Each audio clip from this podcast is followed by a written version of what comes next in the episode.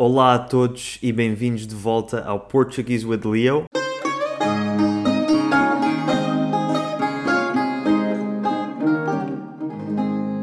Hoje é um dia especial porque vou ter como convidado talvez o poliglota ou um dos poliglotas mais conhecidos da internet, o canadiano Steve Kaufman, que entre falar e compreender consegue comunicar-se em cerca de 20 línguas. Eu sigo os vídeos do Steve no YouTube e todos os seus conselhos para aprender línguas já há alguns anos e hoje tive finalmente a honra de o poder entrevistar aqui para o Portuguese with Leo. O Steve é também o fundador da plataforma de aprendizagem de línguas Link, onde é possível encontrar conteúdo de nível intermédio para muitas línguas e onde talvez consigam até encontrar conteúdos do Português with Leo. Vou deixar o link na descrição.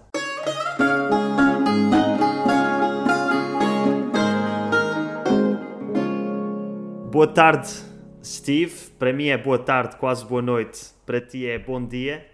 Um, antes de mais nada, muito obrigado por teres aceito vir aqui para o meu canal. Primeira coisa, é um grande prazer para mim é poder falar com, contigo, com você. Com você.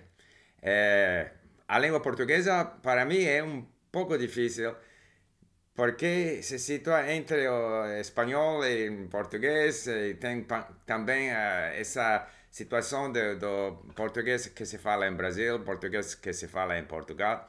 Ainda não é, não é muito difícil, porque o, o, vocabulário em português é muito, é muito similar ao vocabulário em espanhol.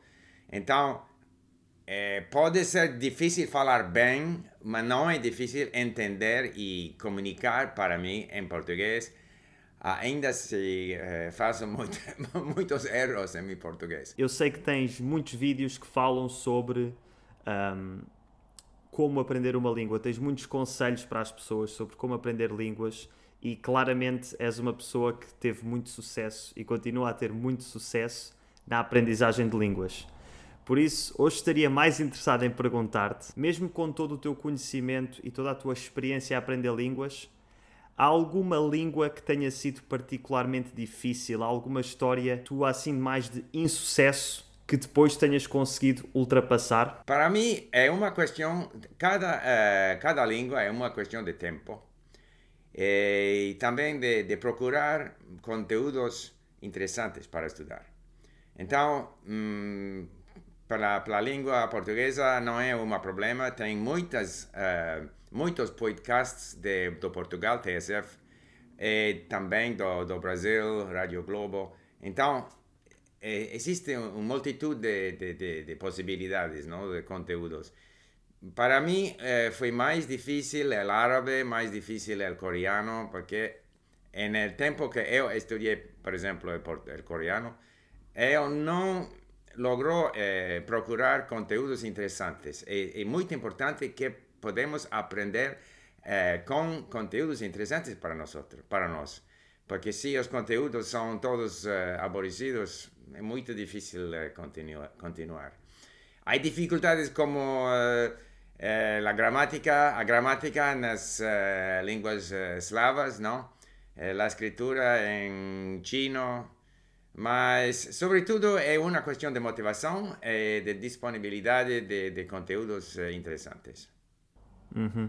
Portanto, tu dirias que a maior dificuldade é encontrar conteúdos interessantes há línguas específicas que têm dificuldades específicas, como a gramática nas línguas eslavas, a escrita nas línguas asiáticas, mas é sobretudo, se há conteúdos interessantes, é mais fácil.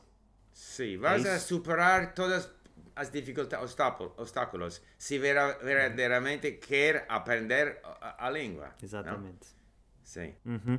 Eu concordo e, aliás, foi isso que me levou a fazer este canal, é tentar criar conteúdos que pelo menos eu acho interessantes para o português. Mas por acaso então queria te perguntar: tu, para a língua coreana, tiveste dificuldade em encontrar conteúdos interessantes? Como é que superaste isso? Como é que pesquisaste? Como é que conseguiste dar a volta a esse problema para encontrar conteúdos que realmente te motivassem?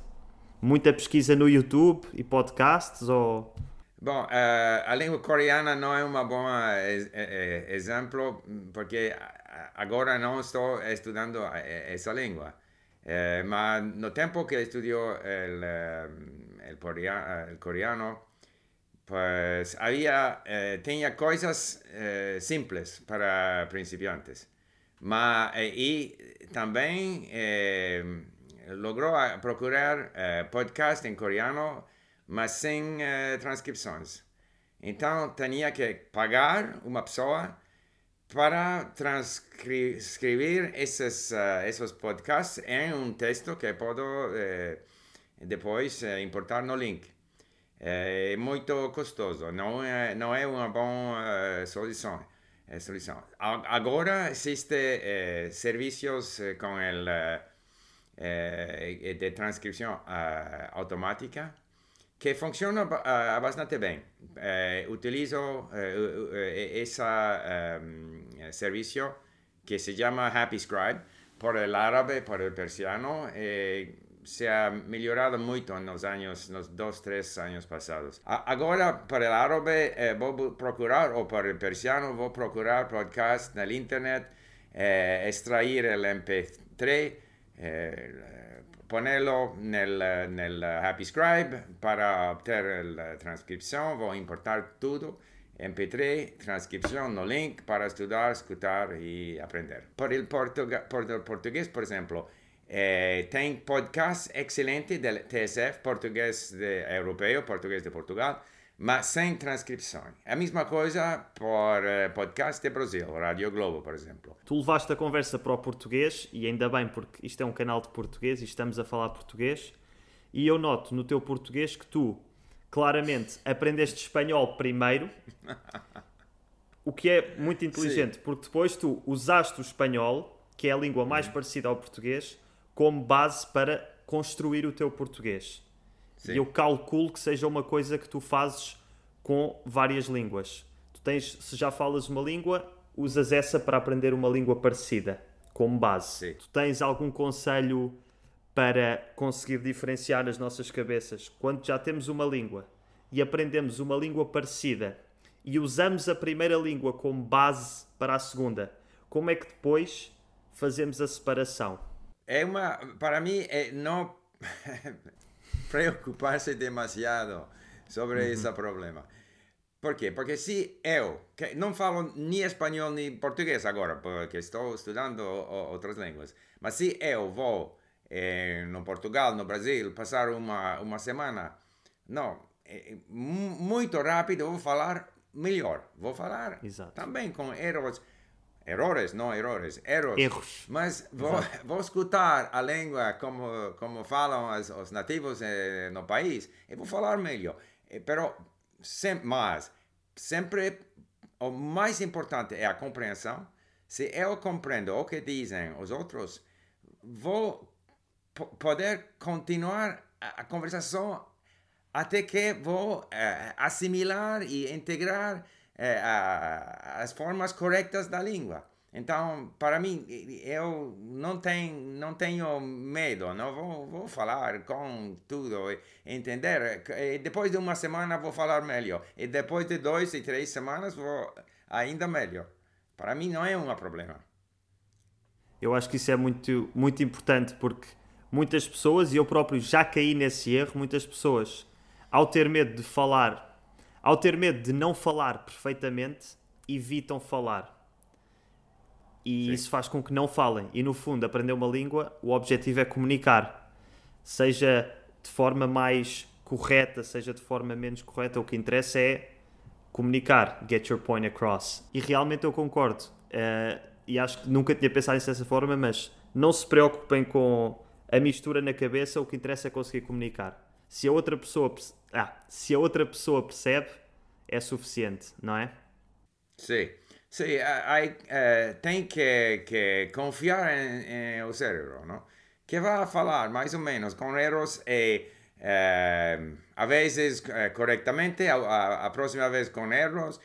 Isso não é importante. É o feito de falar. E não, não é possível falar sem erros. Então, os erros são necessários. E, e quando falamos com erros, esse incite outro a falar com nós outros. E se e, eh, nós, e se nós entendemos eh, a, a, língua, é possível ter, ter conversações muito, muito adultos, inteligentes sobre muitas coisas. Eh, e vamos escutar, escutar o que di, di, eh, diz o outro, eh, o outro. Então, é muito importante ter a coragem para falar com erros. Uhum. Ora, acho que é uma ótima, uma ótima nota para acabar a entrevista, um ótimo conselho, porque a maior parte das pessoas aprende uma língua, ouve a língua, compreende a língua, mas a dificuldade é falar e muitas vezes é porque têm medo de fazer erros. Sim, sim.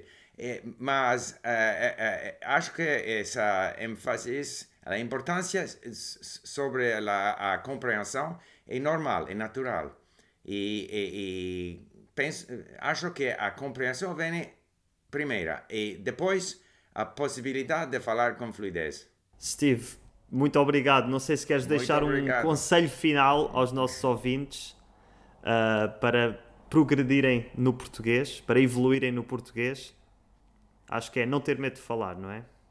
É não ter medo de falar e, sobretudo, é, tem prazer no estudo de línguas. É, essa, essa é a coisa mais importante. Se, se você tem prazer, gosta da, da aprendizagem de línguas, vá continuar em aprendizagem de línguas. É necessário continuar, porque não, não é muito rápido, não é uma semana, três meses, não. Necessita tempo. Anos. Precisa anos. Tempo. É verdade. Anos, isso, anos. Anos. Isso traz-nos de volta ao que disseste no início, que é preciso encontrar materiais de que gostemos. Exatamente. Exato. Exatamente.